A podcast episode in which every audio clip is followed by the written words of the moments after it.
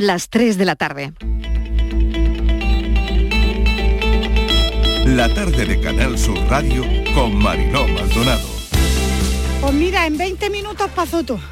Esto había una tromba de agua por aquí para abajo, pasaban cajas, pasaban contenedores, ahí justo más para abajo había dos mujeres con los coches atrapados y nosotros desde mi barco le decíamos, no vayáis a salir, no vayáis a salir, porque es que si salían la ría se las llevaba, vaya, aquello era, vamos, una cosa que yo en 40 años yo no he visto esto en mi vida. Está bien de salud, solamente hubo una persona que se la llevó la riada, pero vino de urgencia anoche, está bien, está en su casa. Hombre, vi, las calles vi, pero la gente que le ha entrado en los bajos, el ha destrozado coches, ha arrastrado coches, en fin, que eran olas de un metro.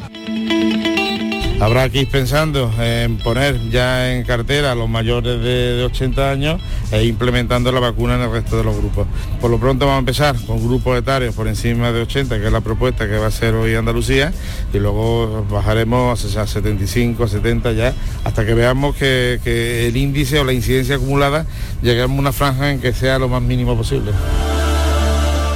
Yo creo que tenemos que ir avanzando progresivamente a una normalidad responsable y sobre todo seguir manteniendo eh, mm, la responsabilidad, sobre todo por el hecho de que nadie nos dice que no pueda suceder una sexta ola. Ustedes proponen que haya un mayor impacto de población ajustada como propone el señor Moreno Bonilla o proponen que y esa variable esté considerada en menor medida como propone la señora Díaz Ayuso? ¿Qué proponen? ¿O es que acaso ustedes solo avivan este debate para confrontar y agravar territorios? De la señora Montero ya no me sorprende nada porque, fin, le hemos visto de todo y le hemos oído decir de todo. Pero me parece patético que, oiga, que se ponga de acuerdo el PSOE, que va en la misma línea de lo que decía Espada, que ya sabemos que es el eco de lo que dice el gobierno. Eh, que se ponga de acuerdo el PP. Oiga, si es que no se tiene que poner de acuerdo el PP, ni se tiene que poner de acuerdo el PSOE. con que se ponga de acuerdo el gobierno ya nos vale. Tenemos unas buenas expectativas para este año, esperemos que no se trunquen y desde luego desde el Gobierno de Andalucía vamos a hacer todo lo posible para que el precio en origen, para que nuestros agricultores no solamente puedan subsistir económicamente, sino que puedan seguir manteniendo el olivar más grande del mundo, el patrimonio eh, desde el punto de vista agrícola, desde el punto de vista medioambiental, en términos de olivo más grande que hay en el mundo.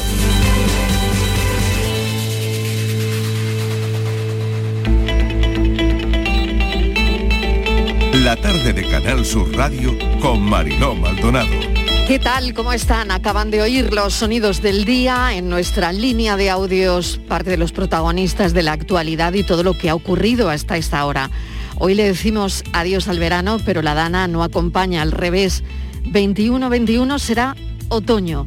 Dana que se ha paseado por algunos puntos de Andalucía, haciéndose notar inundaciones en las provincias de Córdoba, Granada y Almería, como dábamos ayer en directo, que conectábamos con Lucena en Córdoba, vecinos achicando agua a esta hora todavía, quitando barro y cuantificando daños. Por suerte no hay víctimas, sí cuantiosos daños materiales. Hoy es el día sin coche, estamos en la semana de movilidad sostenible, en el nuevo capítulo de hoy de la subida de la luz, nuevo récord. Vamos en una especie de montaña rusa energética. Ayer respiro, hoy asfixia. De nuevo sube hoy, segundo precio más caro de la historia, 175 euros megavatio hora. En Andalucía, aquí seguimos hablando, como han oído en nuestra línea de audios, de financiación autonómica. Y ya saben que Andalucía y Valencia son las primeras en reclamar un nuevo sistema de financiación desde Andalucía, con todas las reacciones que se están recogiendo desde ayer y pendientes de la interterritorial de hoy, miércoles, donde Aguirre, el consejero de salud, pondrá sobre la mesa vacunar a los mayores que no viven en residencias. Lo han oído también y se hablará también de vacunar a los menores de 12 en el cole. El volcán de Cumbre Vieja en La Palma, el dióxido de azufre, y esto es lo último que nos ha llegado a la redacción de la tarde, llegará a la península en 24 horas. Dióxido de azufre, un gas irritante y tóxico, principal causante de la lluvia ácida, porque en la atmósfera puede transformarse en ácido sulfúrico. Vamos a hablar con un químico a lo largo de esta hora que nos pueda contar exactamente qué es el dióxido de azufre, cómo se transforma, por qué es causante de la lluvia ácida y qué puede ocurrir si nos llega esa lluvia. Eh, vamos a hablar con un químico que nos pueda adelantar, pues si de alguna manera, eh, bueno, puede ser causante de irritaciones. Mm, así que lo hablaremos en un instante. Puede llegar al sudeste de la península ibérica a lo largo de mañana jueves y podría cubrirla por completo el próximo viernes. Así que del dióxido de azufre vamos a estar muy pendientes. Tres lenguas de lava, una avanza lenta, pero otra lo hace de manera más fluida. Situación angustiosa, impotencia de los vecinos y de las personas que trabajan en la zona, curtidas en situaciones de emergencia, que también hablaremos con uno de ellos. La lengua de lava en algunos casos alcanza una altura de 15 metros, así que impotencia es poco porque lo engulle todo. Tremendo lo de rescatar tus pertenencias más importantes en unos minutos. En 15 minutos, ¿qué recoges de tu casa y de tu vida en 15 minutos? Que los vecinos que puedan en estos momentos acudir al barrio de Todoque o a la costa de Tazacorte antes de que se vea bloqueada por la lava, puedan venir a recoger sus pertenencias más importantes. Por favor, aprovechen la oportunidad. Este servicio va a durar hasta que quede colapsada la carretera. ¿Qué sienten esos vecinos cuando oyen esto? No hay ninguna regla en la vida que pueda ayudar a estos vecinos a decidir qué cogen en 15 minutos. ¿Qué es lo imprescindible? ¿Cómo le explicas a tus hijos pequeños que te quedas sin casa y sin tus cosas. Nuestras casas son nuestra vida, nuestros recuerdos, y piensen que no solo sus casas, también las casas de los familiares cercanos, porque en la misma zona viven familias enteras. Imagínense, no solo tu casa, sino la de tus padres, la de tus abuelos, la de tus hermanos, la de tus amigos, todas las casas que van a ser engullidas por la lava esos abuelos que temen por sus finquitas de plátano. Y se ven también camiones llenos de plátanos, lo que han cosechado, porque es el pan de, de mucha gente. Antes de que la colada llegue a las viviendas, vecinos que no saben si van a encontrar su casa cuando vuelvan. Probablemente no. El tiempo unos minutos que tienen los vecinos de Todoque a esta hora, puede que en estos momentos, ¿no? La importancia de salvar, como dice Protección Civil, las escrituras de la casa. Esa es una de las imágenes del día. Gente recorriendo, recogiendo las escrituras de sus casas. Camionetas que salvan lo indispensable. La lava sigue a su ritmo, 200 kilómetros hora, y vecinos de Todoque viviendo el minuto a minuto hasta que la lava llegue a sus casas. Es como una especie de cuenta atrás, perder tus cosas a cámara lenta. Es cierto que es peor perder la vida, pero los momentos de crisis que están viviendo los vecinos son tremendos, algunos en tratamiento psicológico, otros tomando algo de medicación. El volcán sabemos que ha entrado en una fase explosiva, el volcán Cumbre Vieja de La Palma, que como saben continúa activo y que la lava sigue su curso, están siendo días muy duros y noches de vigilia. La imagen que recorre el mundo es la de una mujer de Todoque llevándose las manos a la cabeza, montándose en una furgoneta con algunos enseres. A mí me ha llamado mucho la atención la foto, porque también en la camioneta hay una mesita de noche. Este es uno de los acontecimientos que nos vuelven a dejar absolutamente descolocados. La naturaleza manda y ante eso no somos nada, no podemos hacer nada, somos muy pequeños. Pero también es verdad que la ciencia se adelantó y vaticinó lo que está ocurriendo y gracias a eso, una vez más, gracias a la ciencia se han podido salvar vidas. A nosotros nos quedan horas para despedir el verano, a ellos solo les quedan horas para poder despedir sus casas. Bienvenidos a la tarde.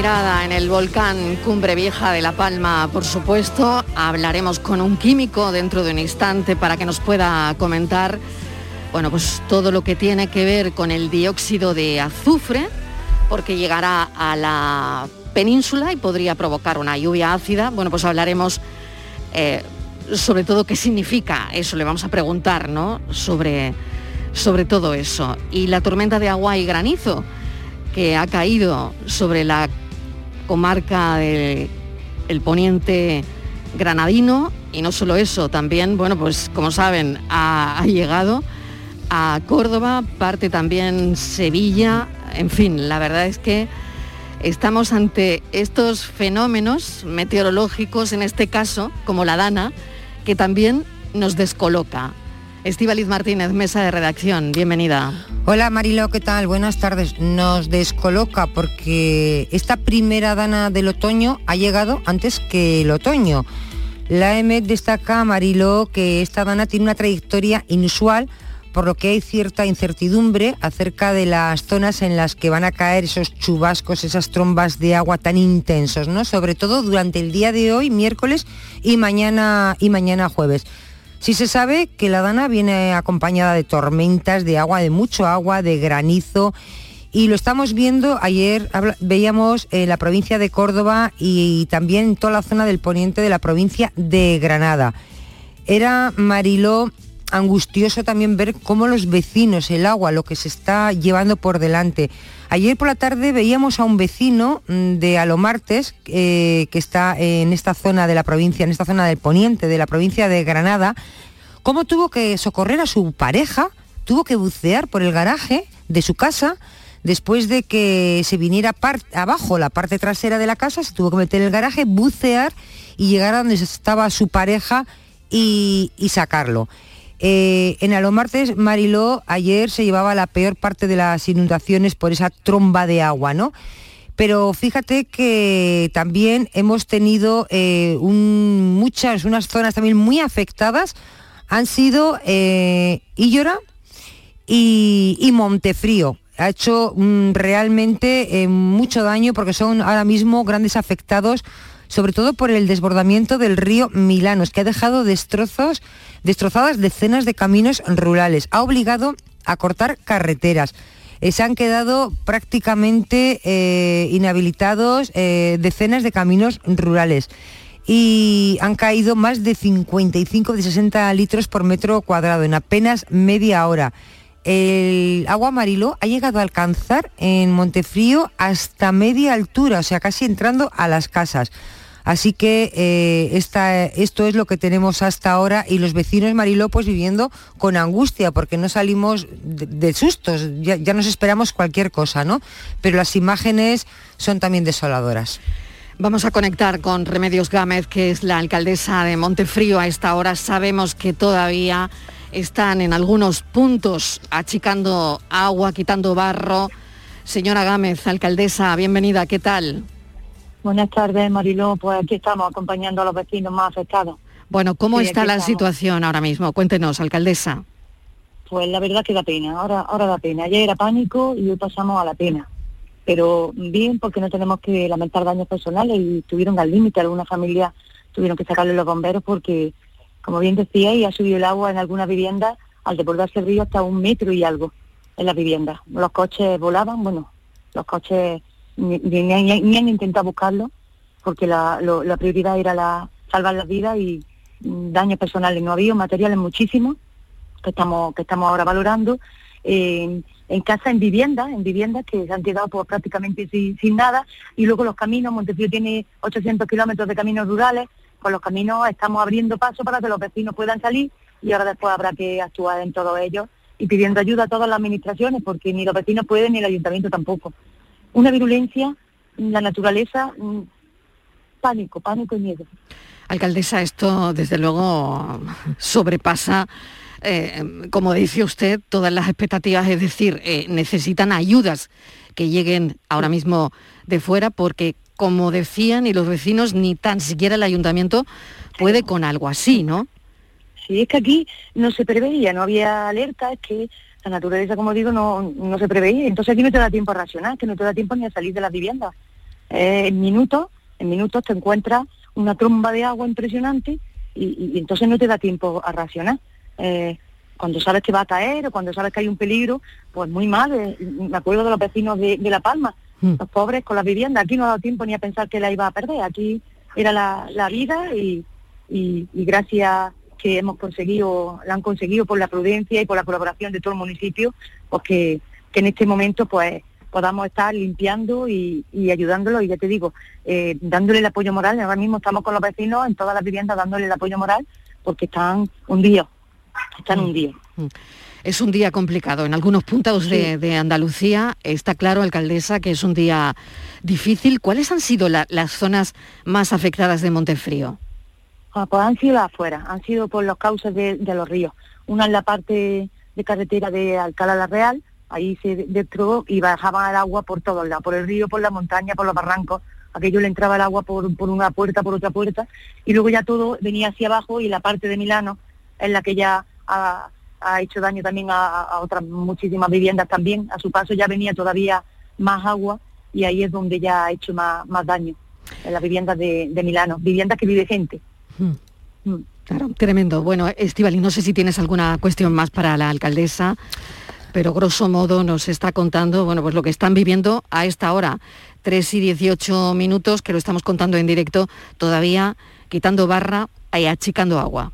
Sí, alcaldesa, buenas tardes. No sé si las previsiones, no, no me ha dado tiempo a mirar eh, en la zona, en su zona, qué dicen las previsiones de- del tiempo. ¿Va a dejar de llover? ¿Saben si? Porque este miércoles y mañana jueves se, prove- se prevén grandes tormentas. No sé si ustedes... El mm, viernes, sí. apunta el viernes como más el día más complicado, pero es que ayer no era complicado y se complicó. Por eso que eh, Claro, eh, ya estamos, claro, Claro. estamos en alerta. Ayer parecía que no y, y- y en 10 minutos fue, y ahora pues el, el cielo eh, se ve feo, se ve feo, estamos nada más que mirando, pero las previsiones son para el viernes.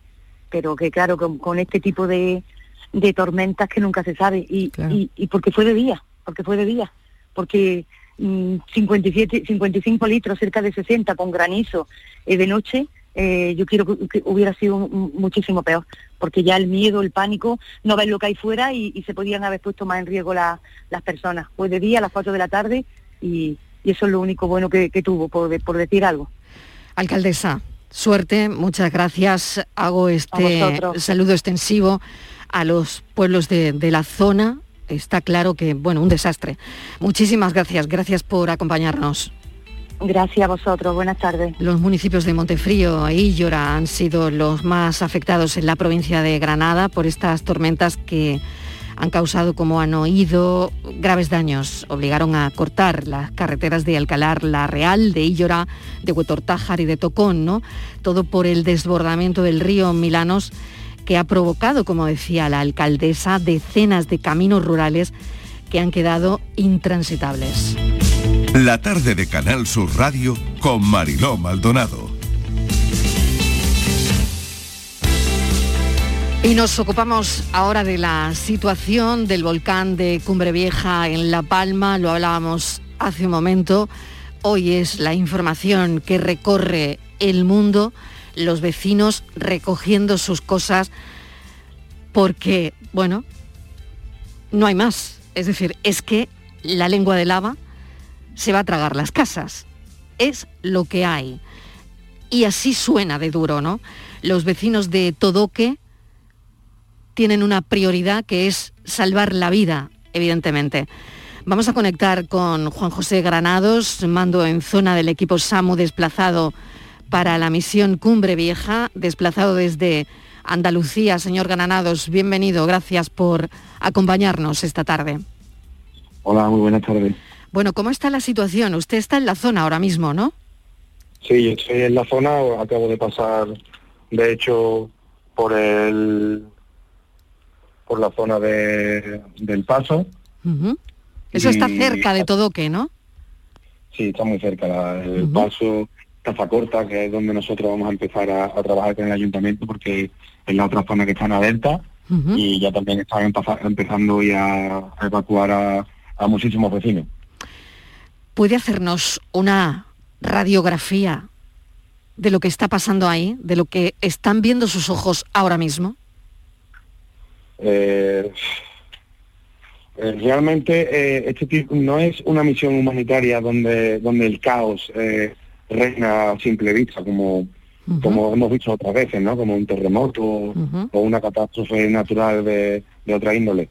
Pero sí sí es verdad que, que lo que sí notas es, el agobio no la tristeza de la gente porque eh, son personas a las que le están arrebatando eh, su vida, como, como bien decían muchos vecinos con los que nosotros hemos podido hablar, porque estamos prestando en su mayoría apoyo psicológico a, a la mayoría de ellos.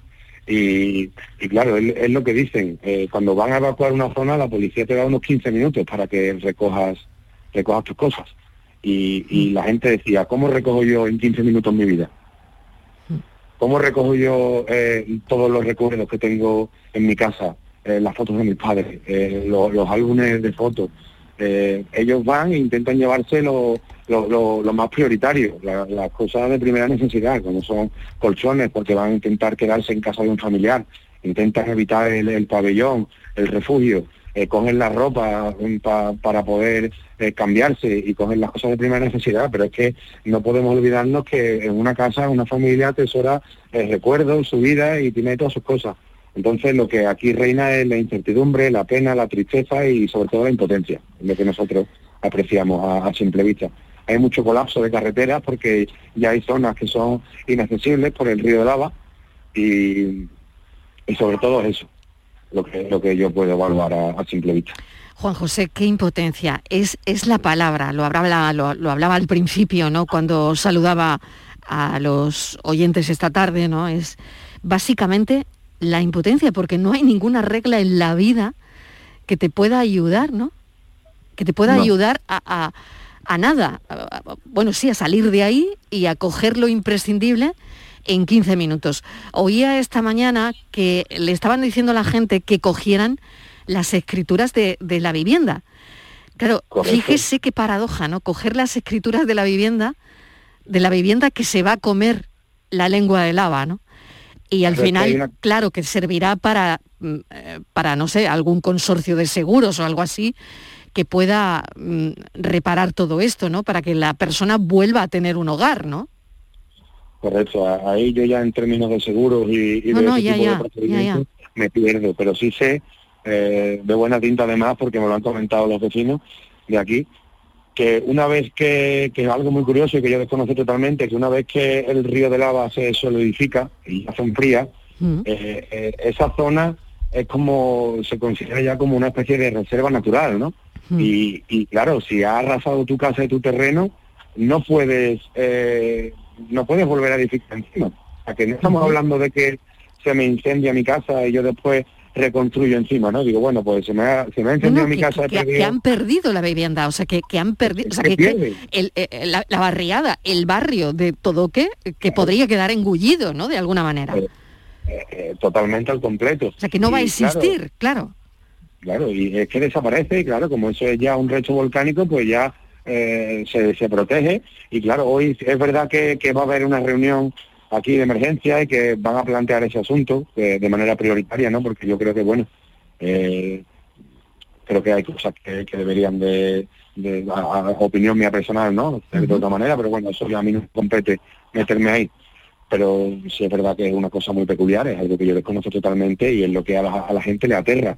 Esto es muy bonito porque es un volcán en erupción y es una cosa que atrae a muchos turistas y demás, pero esto trae un daño también a la comunidad bastante Lo estamos grande. viendo, ¿no? Lo estamos viendo. Es, es- es tremendo, ¿no? Es tremendo. Y es que ya no hablamos de casas, hablamos de infraestructura pública como Claro. eléctrico, carreteras, eh, acuíferos, eh, sistema alcantarillado.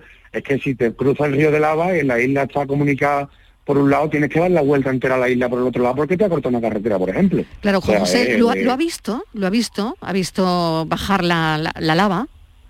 Sí, yo he estado muy cerca de ella, eh, he estado por la por la zona acotada y sí, la he tenido a, a, a escaso 20 metros. Qué impresión, qué impresión, qué impresión de verdad. Y la palabra es qué impotencia para, para estos vecinos que en 15 minutos tienes que recoger tu vida, ¿no? ¿Cómo recoges tu vida en 15 minutos? La verdad es que es una sensación de impotencia increíble. Desde aquí, desde Andalucía, bueno, pues les mandamos todo el ánimo del mundo. Me parece pues muy solidario que de alguna manera estén ahí tratando de, de ayudar y voy a incorporar a Estivaliz a esta conversación. Estivaliz, no sé si quieres hacer Sí. alguna pregunta, pero es impotencia la palabra, ¿no? Sí, eh, señor Granados, buenas tardes. Eh, buenas. No se sabe cuánto tiempo va a estar el volcán en erupción. Se calcula que pueden ser 55 días. Esto puede ser más, puede ser menos, porque es imprevisible. Eh, he visto cómo, mm, claro, hay que intentarlo todo, ¿no? Eh, muchos equipos, parte de los bomberos intentan, ¿no? Encauzar, en- vamos, intentan, mm, hacen lo que pueden para ver si despistan esa lengua de, de lava y la encauzan hacia otra zona, ¿no? Pero eso, claro, es imposible. ¿Cómo se va a desviar la propia esencia de la naturaleza? Porque, claro, ¿cómo se desvía esa lengua, ese río de lava hacia otra zona? Que, que no sé, no sé si es posible. Hay que intentarlo, decía alguno, pero Claro, hay que intentarlo, pero eh, eh, estamos hablando de una lengua de fuego que, que- que tiene una anchura increíble, unas cotas máximas de altura de unos 8 metros y que dentro lleva una temperatura eh, hecha en particular creo que alcanza los 1014 grados centígrados. O sea, pelear pelear contra eso es una tarea muy muy muy complicada. Señor Granados, mil gracias por habernos atendido en todo este caos, en, en toda esta historia que mm, me imagino que han estado en, en sitios para misiones complicadas, pero desde luego esto no es fácil, nada fácil. Muchas gracias por No. habernos atendido y seguimos en contacto, en permanente contacto. Gracias. A vosotros.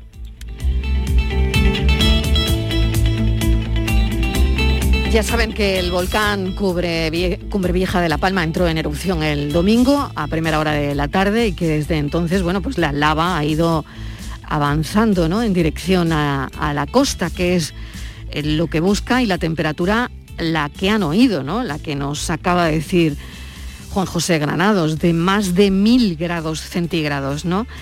La verdad es que ahora lo que nos preocupa es el dióxido de azufre, que es un gas irritante y tóxico, principal causante de la lluvia ácida, porque en la atmósfera se podría transformar en ácido sulfúrico, ¿no? Y todo esto puede llegar al sudeste de la península, es decir, que puede entrar también por Andalucía a lo largo del día de hoy o mañana. Así que vamos a hablar con alguien que nos pueda explicar exactamente esto qué es. José María Fernández Bolaños es catedrático de Química de la Universidad de Sevilla. Profesor Bolaños, bienvenido, gracias por atendernos. Buenas tardes. Bueno, ¿qué es esto? ¿Qué es el dióxido de azufre? ¿Es normal que, salga de la zona o que el viento lo pueda empujar hacia la península? Sí, bueno, en, prácticamente en todos los volcanes eh, salen grandes cantidades de, de CO2 o dióxido de azufre. También hay, bueno, CO2, hay vapor de agua, a veces hay cantidades pequeñas de, de ácido clorhídrico o ácido fluorhídrico, pero realmente yo creo que, que en España podemos estar muy tranquilos que la cantidad que va a llegar va a ser mínima. Eh, en cantidades grandes es, es irritante, o sea, que si está uno muy cerca del volcán y bueno, y la- el viento va hacia uno, pues puede tener un poco de problema, tiene que tener un filtro o una- un sistema para respirar aire y no, no respirar la- lo que es el ambiente, pero que realmente eh, mm, uno, uno, por ejemplo, lo detecta, lo detecta con facilidad, porque con 0,5 partes por millón ya la- el olfato lo, lo puede detectar, es un gas que es irritante, acre, eh, hasta dos partes por millón, es decir, cuatro veces más que, eh, que lo que es ya perceptible, mm, se permite, o sea que no hay demasiados problemas de que haya, se pueda respirar eh, esa cantidad, y solamente en cantidades muy grandes, en torno a 100 partes por millón, se supone que es letal. Es decir, que es un gas, un gas peligroso, pero en cantidades muy grandes. Claro, Entonces, por lo tanto, para entenderlo bien, eh, profesor, llegará muy diluido, muy diluido. muy diluido a nuestro país y Andalucía, ¿no? Llegará muy diluido y prácticamente no notaremos nada especial, ¿no? Sí, bueno, siempre, siempre eh, equipos de medida muy sensibles te lo van a notar y algo, algo siempre va, va a llegar. O sea, llegar, llegará. Pero llegará tan poco que no tiene importancia ninguna. Eh, de, de hecho, yo creo que más va a llegar a las otras Islas Canarias, más va a llegar a las costas de- del, de, bueno, del Sahara, de Marruecos, va a pasar por Marruecos, mm, va a entrar a la península peruviana, mientras más distancia, más diluido. Exacto. Dicen, dicen también que es muy importante la altura de, de, digamos, de los gases cuando van saliendo. Y aquí es bajito, o sea que es 3, 4 kilómetros, no es demasiado alto. Por lo visto, mientras más sube, a veces llegan a más de 10 kilómetros, entonces los gases, los, los vientos lo mueven muy lejos. Pero aquí Por no, lo aquí es- tanto, claro, no llega por la distancia. Hay una sí. distancia considerable que cuando ese gas llega a, por Andalucía, a la península, llega absolutamente diluido y, y prácticamente no notaremos nada especial, ¿no? Pienso que no. Eh, es cierto, es cierto que en cantidades grandes, bueno, incluso cantidades pequeñas, que en agua da acidez, o sea que baja, baja el pH, la solución es algo ácida. Es cierto también que cuando está un tiempo en la atmósfera se acaba oxidando ácido sulfúrico, que es un ácido mucho más corrosivo, pero ese proceso es lento. Y no, no creo que eso ocurra porque, bueno, yo creo que antes va, bajará. Eh, mm, también el, el- este, este gas es un gas eh, realmente que uno lo, lo, lo ingiere sin ningún problema. Es decir, eso se emplea, se emplea en los vinos, o sea, casi todos los vinos tienen sulfitos. Qué curioso, sulfito- qué El curioso. sulfito no es más que una, una variedad en forma de sal del SO2. O sea que, y, y se emplea incluso en, en bebidas refrescantes, bueno, en, en, en zumo, en zumo de fruta, como, como antioxidante y preservante. Por lo tanto, no tenemos nada que nada que temer porque el gas llegará diluido. Estíbaliz, no sé si tienes alguna cuestión más. Bueno, una cuestión, profesor, buenas tardes. Eh, nos lo ha dejado muy clara, pero como va a coincidir eh, este gas... eh, Con la dana, ¿no? Con la dana, claro. Claro. Esto, eh, unido a la dana, mm, dicen que puede provocar eh, un episodio de lluvia ácida. Y yo ya no sé si la cosa se complica cuando mezclamos. Bueno, yo, yo creo que no, no pasa nada, simplemente se notará algo de acidez, pero tampoco tampoco que va a ser despreciable. Eh, No me preocupaba en absoluto. Porque es- más, con la lana lo que hay viento fuerte, lluvia fuerte, caerá antes al suelo, con lo cual no lo vamos a respirar. O sea que realmente si uno tiene miedo de respirarlo, dice, bueno, con la lluvia al suelo va. Muy y en bien. el suelo ya se mezcla con la tierra y no, no hace nada. Bueno, pues en parte no nos tranquiliza todo esto, profesor. Yo estaría Claro. muy tranquilo. Claro, bueno, pues de eso se trata, de hablar con, con alguien con una voz autorizada que nos diga cómo funciona y exactamente qué es el dióxido de azufre. Cada día aprendemos cosas nuevas. Es verdad que esto lo aprendíamos en química en el colegio, pero claro, eh, eh, solo sabemos que es SO2, pero nada más. Pero no, no sabíamos nada más. Así que muchísimas gracias, profesor Bolaños, por habernos atendido. Gracias. Un, un placer. Bueno, pues ya, ya han oído que estas partículas que llegarán a nuestro país eh, en las próximas horas o incluso a Andalucía, ¿no? De dióxido de azufre van a llegar de forma muy diluida, por lo que a priori no vamos a notar nada especial. Solamente en los alrededores del volcán, esa nube de azufre y de cenizas, evidentemente, es muy perjudicial, ¿no? Pero a tanta distancia, como nos acaba de comentar el profesor Bolaños, al estar lejos, pues no va a plantear mayores problemas. La tarde de Canal Sur Radio con Mariló Maldonado. También en nuestra app y en canalsur.es. Expoliva, tu punto de encuentro. Un lugar ideal para la investigación y desarrollo. El espacio para conocer las últimas novedades en maquinaria agrícola. Expoliva, vigésima Feria Internacional del Aceite de Oliva e Industrias Afines. Del 22 al 25 de septiembre en Ifeja, Jaén. La mejor feria del aceite y su industria del mundo. Eh, saber la fecha ganadora en el sorteo Mi Día de la 11. 22 de noviembre de 1922. El día del cumpleaños de mi suegro. Qué casualidad, ¿no? Eso tiene que ser una señal. Le va a hacer una ilusión. Anda, vamos a pensar en una fecha especial para el siguiente sorteo. Prueba con mi cumpleaños. Con Mi Día de la 11 cada jueves hay miles de premios. Y uno de cada cinco toca.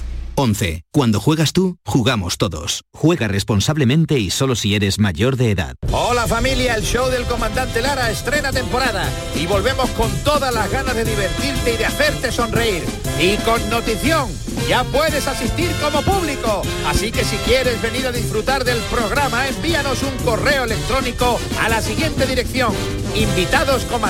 arroba rtva.es. El show del comandante Lara. Este domingo en la Quédate en Canal Sur Radio, la radio de Andalucía.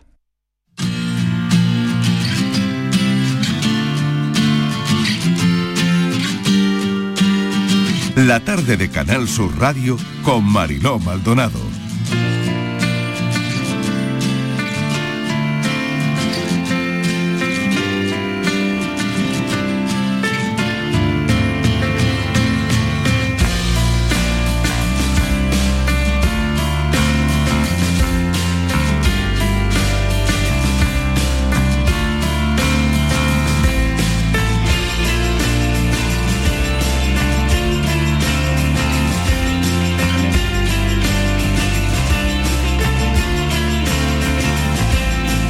Seguimos adelante, les estamos relatando la actualidad a esta hora hasta las 4 en punto de la tarde. Ya saben que desde las 3 que arrancamos el programa y hasta las 4 hacemos un repaso por la actualidad del día, una actualidad que nos gusta contar. Acabamos de relatarles, bueno, pues la historia esta del dióxido que llega a nuestra Andalucía, que llega a España y que no hay que temer ningún problema ¿no? con ese dióxido de azufre que nos enseñaron la formulación en el colegio, pero que ya no nos acordábamos de, nada más.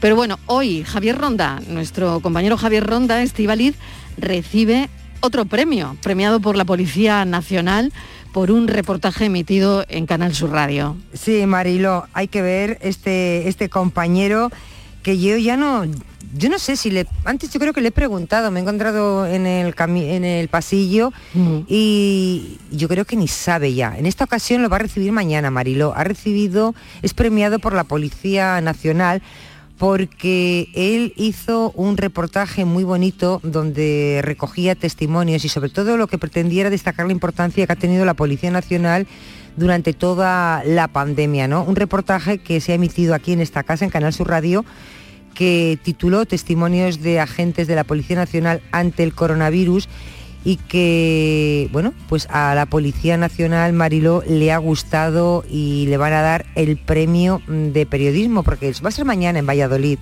porque se celebra el Día de la Policía Nacional, aptos, mañana y pasado, y va a estar allí y creo que lo va a recibir mm, de manos del ministro. Así que hemos conseguido, antes de que se vaya, le hemos dicho que nos tenía que, que atender unos minutitos, porque Claro ya estará sí. preparando la maleta para irse a Valladolid. Claro, Javier Ronda, enhorabuena, compañero, ¿qué tal? Hola, buenas tardes, muchas gracias. Oye, Sí, aquí estamos cuéntanos, con los esto es eh, sí. otro, otro premio más. Sí, este es el premio que otorga la Dirección General de la Policía, la Fundación de la Policía del Ministerio del. Interior, que ha premiado en esta ocasión a Canal Sur Radio por un reportaje que recogía sonido, testimonio, experiencia de los agentes durante la pandemia. Y lo que hicimos fue, para que los oyentes lo sepan, recoger todo lo que ha sido el trabajo duro de los agentes, un desarrollo laboral nuevo para todos ellos que consistía en misiones que nunca se habían enfrentado, sobre todo en la etapa del confinamiento, también después durante la pandemia. Patrullamos con la policía incluso para saber cómo lo vivían ellos de primera mano y recogimos pues todas estas cosas que hacían la policía, eh, distintos servicios, muchos de ellos eran humanitarios, eh, ayudar a personas mayores, casos de violencia de género en mitad de- del confinamiento y finalmente la policía otorgó a Canal Sur, este, a Canal Sur Radio, este premio que es muy reconocido porque es el que otorga la policía a nivel nacional y que como ha dicho Estivali, pues mañana se entrega en una gala que hay en Valladolid junto a los otros galardonados, además de los agentes, que en esta ocasión tiene a la capital vallisoletana como protagonista de, este evento. Y no solo es el premio, evidentemente, para Canal Sur Radio, para periodistas, sino también yo creo que un reconocimiento para todos esos agentes de policía que nos están escuchando y miembros de los cuerpos de fuerza de seguridad a esta hora que han tenido pues muchísimo trabajo, algunos de ellos incluso, como sabemos, por contagio y por problemas médicos han dado la vida en, en su trabajo y en su oficio diario con su pasión de ayudar y de servicio público a los demás. Así que este premio también se le puede dedicar en cierta medida a la policía, a los agentes españoles que han puesto una vez más el listón muy alto a la hora de decir hasta dónde pueden llegar en mitad de una pandemia. Hay que visualizarlo y hay que contarlo. Javier Ronda, muchísimas gracias, que lo disfrutes mucho. Es un premio que recibe valores humanos y, y, bueno, eh, van a estar también allí dos policías nacionales de Ronda que reciben este, este premio Valores Humanos por Sí. además salvar a una mujer que, que se quería tirar al tajo, ¿no? Sí, es un premio, vamos a coincidir allí con estos dos policías que por cierto se llaman los dos Diego, que en una acción meritoria ayudaron a que la historia no acabara en un fatal desenlace en una noche de agosto del año pasado en, en Ronda. Ellos estaban de servicio y había una mujer que eh, estaba tenía algún padecimiento también mental, no se sabía muy bien lo que le estaba pasando, pero finalmente pues los agentes la vieron allí en, una especie de, pelea, de que se veía que, le estaban reteniendo algunos familiares y la policía apareció y bueno, incluso llegó a subirse en uno de los muros del Tajo de Ronda con la intención de quitarse la vida. Y estos agentes intervinieron y se van a llevar este premio porque en cierta medida pues pusieron también en, peligro su vida, ¿no? Para salvarla de esta mujer, a esta considerada de Ronda y a estos dos agentes le van a galardonar con ese premio al que tú haces referencia, que no es más que lo que hemos dicho antes, el trabajo que hacen muchas veces los cuerpos y fuerzas de seguridad que en algunas ocasiones quedan ahí un poco en su función diaria y no se conoce, en otras se le galardona, en otras se le otorga una medalla, pero bueno, son muchísimas misiones. Los que nos dedicamos a este periodismo sabemos de muchas cosas que ocurren y desde luego esta también fue para darle este premio a estos dos agentes de la comisaría de Ronda, que mañana tendré la oportunidad de hablar con ellos y de conocerlos personalmente y seguro que nos contarán de primera mano qué, qué pasó y sus experiencias. Así que también mérito también para estos dos policías andaluces que se van a llevar el premio de valores humanos de, de la Policía Nacional. Enhorabuena, Javier, disfrútalo mucho. Muchas gracias. Cuídate, adiós. Hasta luego. Vamos con la foto del día. Virginia Montero, ¿qué tal? ¿Qué tal? La imagen de hoy es la propuesta por Alex Cea, fotógrafo malagueño independiente, trabaja desde los 22 años para medios nacionales de información general y deportivos, así como para medios locales y- agencias. En la actualidad colabora con Europa Press y La Opinión de Málaga. Su trayectoria también abarca la fotografía institucional, corporativa y publicitaria. En 2019 recibió la mención especial de los premios de periodismo Ciudad de Málaga por la imagen de una embarcación de salvamento marítimo llegando a puerto tras rescatar del mar Mediterráneo a un grupo de inmigrantes subsaharianos realizada en esta ocasión para Europa Press. Y ya saben nuestros oyentes que pueden ver la foto del día en nuestras redes sociales, en Facebook, La Tarde con Mariló Maldonado y en Twitter, arroba La Tarde Mariló. Durante los últimos días, la erupción del volcán de La Palma nos ha dejado multitud de imágenes de personas abandonando sus hogares, portando sus enseres más queridos. Para los fieles de las parroquias cercanas, salvar las imágenes de sus titulares significan mucho más. Simbolizan la esperanza y la fe en que el drama que hoy viven pasará y todo volverá a su lugar. La imagen del día del fotógrafo Alberto Di Loggi para el diario El Mundo capta el preciso momento en que las tallas de dos Cristos crucificados son subidos a un camión antes de que la lava los engulla a su paso. Sin duda, salva algo muy importante, su esperanza, todo un ejercicio de fe. Fotoperiodistas que eligen la imagen del día son imágenes, como decíamos al principio, de los vecinos de Todoque que están cruzando el mundo. Esas furgonetas, esas camionetas llenas de plátanos, porque los abuelos que llevan esas finquitas necesitan salvarlos de alguna manera porque también es el pan. O a mí me ha llamado mucho la atención, como he contado antes, esa mesilla de noche que subía, una de las vecinas que se llevaba las manos a la cabeza a un camión. La tarde de Canal Sur Radio con Mariló Maldonado. También en nuestra app y en canalsur.es. Cartuja Oposiciones. Consigue ser funcionario y soluciona tu futuro. Oposiciones de magisterio todas las especialidades. Justicia, prisiones, administrativo, auxiliar administrativo, grupos para el Estado y para la Junta de Andalucía. Obtén tu plaza asistiendo de forma presencial, en directo a través de videoconferencia o grabadas en cualquier momento a través de nuestra plataforma www.cartujaoposiciones.com. 100 megas ya no son suficientes. Desde Adamo te ponemos a 1000. Disfruta de tus películas, teletrabaja y conecta a toda tu familia a máxima velocidad. Llama ahora al 1600 y llévate la fibra gratis hasta 2022 con tres meses de Netflix de regalo. Que no te paren. Llama gratis al 1600 y ponte a 1000. Adamo. El Mirador de Andalucía. Las noticias de Sevilla. El resumen de la jornada con toda la actualidad que te interesa y afecta. El tráfico y las principales vías de tu provincia. Las previsiones más importantes de mañana. El tiempo a las ocho y media. El repaso a la información del día lo tienes en Canal Sur Radio. La radio de Andalucía en Sevilla. En Canal Sur Radio, por tu salud, responde siempre a tus dudas. Hoy en el programa la diabetes, una enfermedad cada vez más prevalente y los especialistas andaluces se reúnen desde el jueves en Huelva para poner al día novedades y tratamiento. Nos adelantamos a este encuentro para hablar de la diabetes y de educación diabética con tus dudas y preguntas a los mejores especialistas. Envíanos tus consultas desde ya en una nota de voz al 616-135-135. Por tu salud, desde las 6 de la tarde con Enrique Jesús Moreno. Súmate a Canal Sur Radio, la radio de Andalucía. La tarde de Canal Sur Radio con Mariló Maldonado. Estos son nuestros teléfonos 95 1039 105 y 95 1039 16. Es miércoles y dedicamos a Andalucía Pregunta a la convivencia en las comunidades de vecinos. Lo, hacem- lo hacemos siempre con nuestro experto administrador de fincas colegiado Rafael del Olmo. Rafa, bienvenido, ¿qué tal? Muy buenas tardes. Bueno, vamos a empezar con temas eh, importantes. Virginia, eh, bueno, hay asuntos que están mm, controladísimos en todas las comunidades o no. Ahora nos lo contarán los oyentes.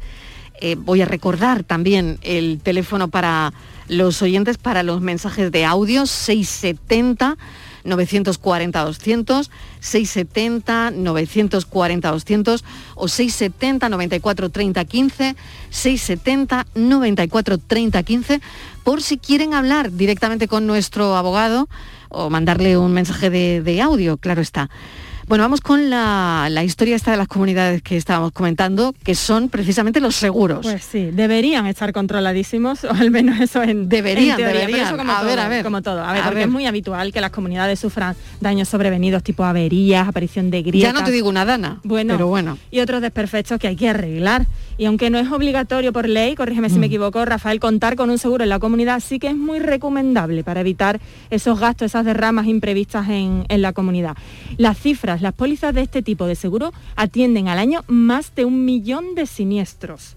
Y entre los más habituales son los daños por agua, rotura de cristales, fenómenos atmosféricos, como comentamos, y robos.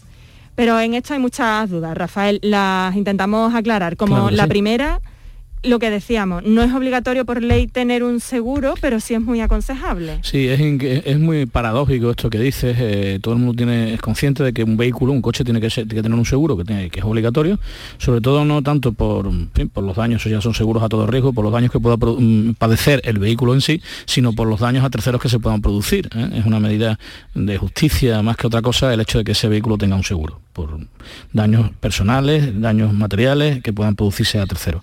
Sin embargo, los edificios que se encuentran en esa misma potencialidad, una cornisa desgraciadamente puede caer y puede matar a una persona, no están obligados a tener un seguro, no tienen a tener contratado un seguro.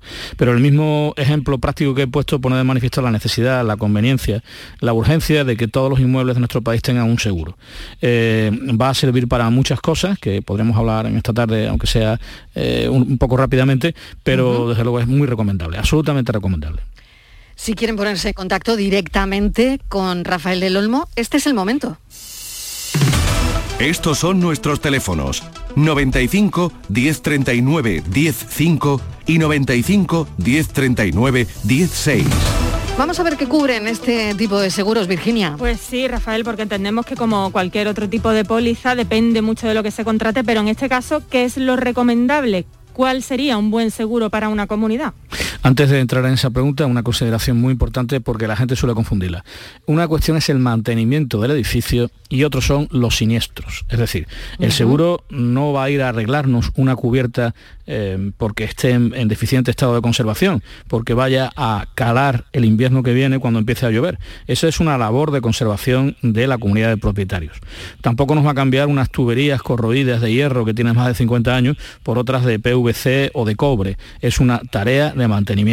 Pero tanto en un caso como en el otro se pueden producir siniestros. Se puede producir que la deficiente impe- impermeabilización de la cubierta produzca, eh, genere que el agua entre en la última vivienda, en ese ático, que ha advertido en muchas ocasiones al presidente o al administrador de la comunidad que las siguientes lluvias va a producirse un siniestro y genere daños en el mobiliario, en la pintura, en el propio techo de la vivienda, etcétera, etcétera. Eso sí es lo que va a cubrir la, la compañía de seguros. Evidentemente, lo deseable es que el siniestro no se produzca y que como la cubierta va a haber que impermeabilizarla con o sin seguro, y siempre a cargo de la comunidad, ésta llegue a prepararse debidamente y arreglarse debidamente. Eh, porque la compañía de seguros, incluso en el caso del siniestro, no nos va a cubrir, no nos va a indemnizar, mejor dicho, no nos va a pagar eh, el- la nueva tela asfáltica, el nuevo, la, nueva mano de clorocaucho, etcétera, etcétera, que vamos a tener que, que poner en la cubierta, sino los daños que se hayan producido en el piso.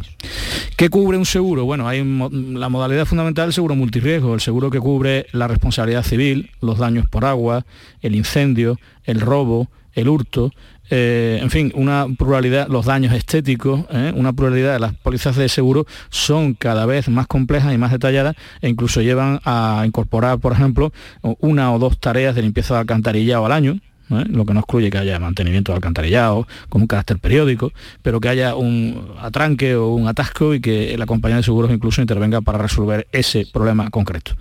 Eh, también podemos contar solamente la responsabilidad civil, ¿eh? la responsabilidad que se deriva, por ejemplo, de ese otro caso, por simplificar al que me refería, que la cornisa se caiga eh, y, y- provoque un daño sobre un coche, la comunidad es responsable de ese estropicio que se causa, eh, pensemos que solamente en el coche, y ese supuesto de responsabilidad civil que estaría cubierto por esa póliza, que tendría como casi exclusiva garantía esa, esa responsabilidad, la civil, nada más.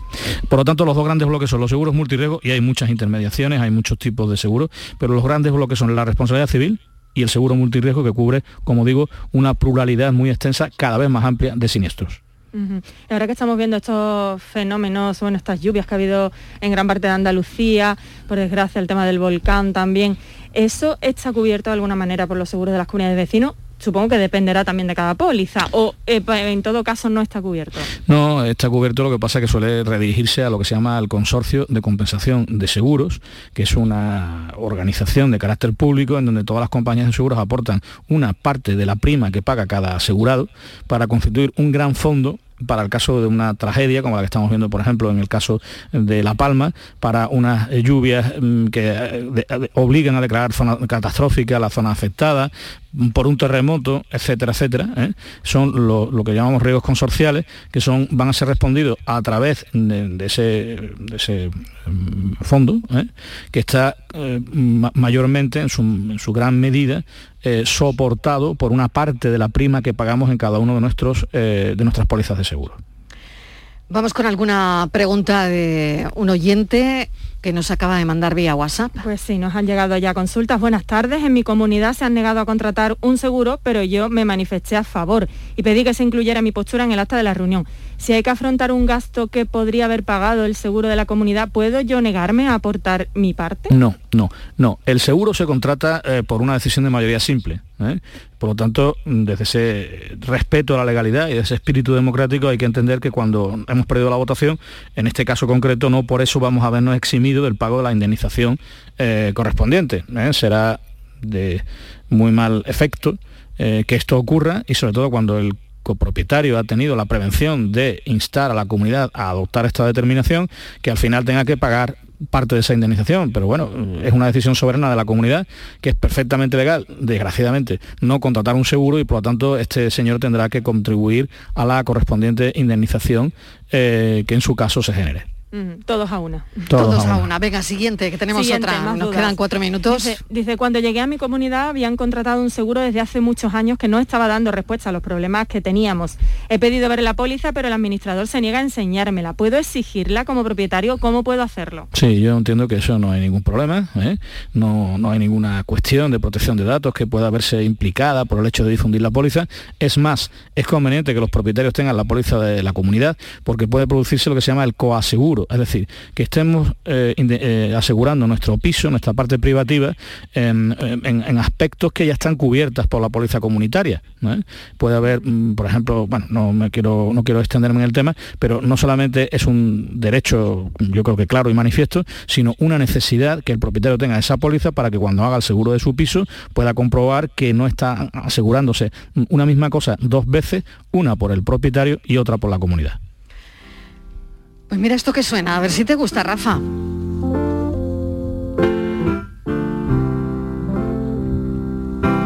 Son los minutos musicales de Rafael del Olmo, ¿eh? que conste, que conste.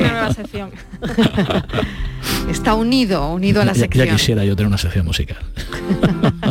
todo se andará, todo se andará. Sí, sí, ¿eh? siempre me dicen lo mismo y siempre termino llorando. bueno, preséntanos. José James, lo vi en el Festival de San Sebastián por error y me quedé alucinando con este señor. Es un cantante negro americano que hace una mezcla de soul, funk, jazz alucinante eh, y que viene ahora en Sevilla el 22 de octubre y que no lo voy a poder ver porque me cogen un viaje de, trabajo en Valencia. Pero bueno, no quería dejar de hablar de este disco, de este maravilloso cantante que creo que es muy poco conocido. Yo ya digo, vi el concierto por error porque iba a ver otra cosa, que se llama José, literalmente James, también literalmente. Pues no solamente nos habla de lo seguro de las comunidades, sino que también ¿eh? nos presenta a José James, que no lo habíamos escuchado en la vida, Fantástico. al menos yo. Virginia, ¿tú lo habías oído? tampoco. no soy la única, ¿ves? Vale. Y bueno, genial, genial. Muy bueno, muy bueno. Este, este último disco, este último disco son versiones también de un músico muy famoso americano, que ahora mismo no cómo se llama, y hay algunos clásicos de la música americana de los años 70, y es un disco excepcional. Y él es un monstruo de la música. Un gran improvisador, por otra parte. Qué bueno, lo escuchamos. Mira, yo no sabía que era José James. la canción es muy conocida, es una versión preciosa, la verdad. Fantástica.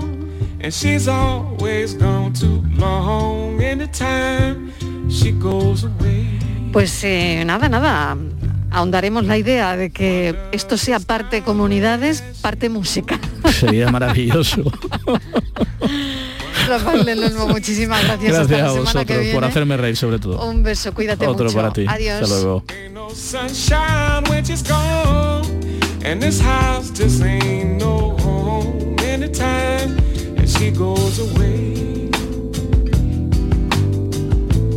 Ain't no sunshine when she's gone. And this house just ain't no home anytime that she goes away.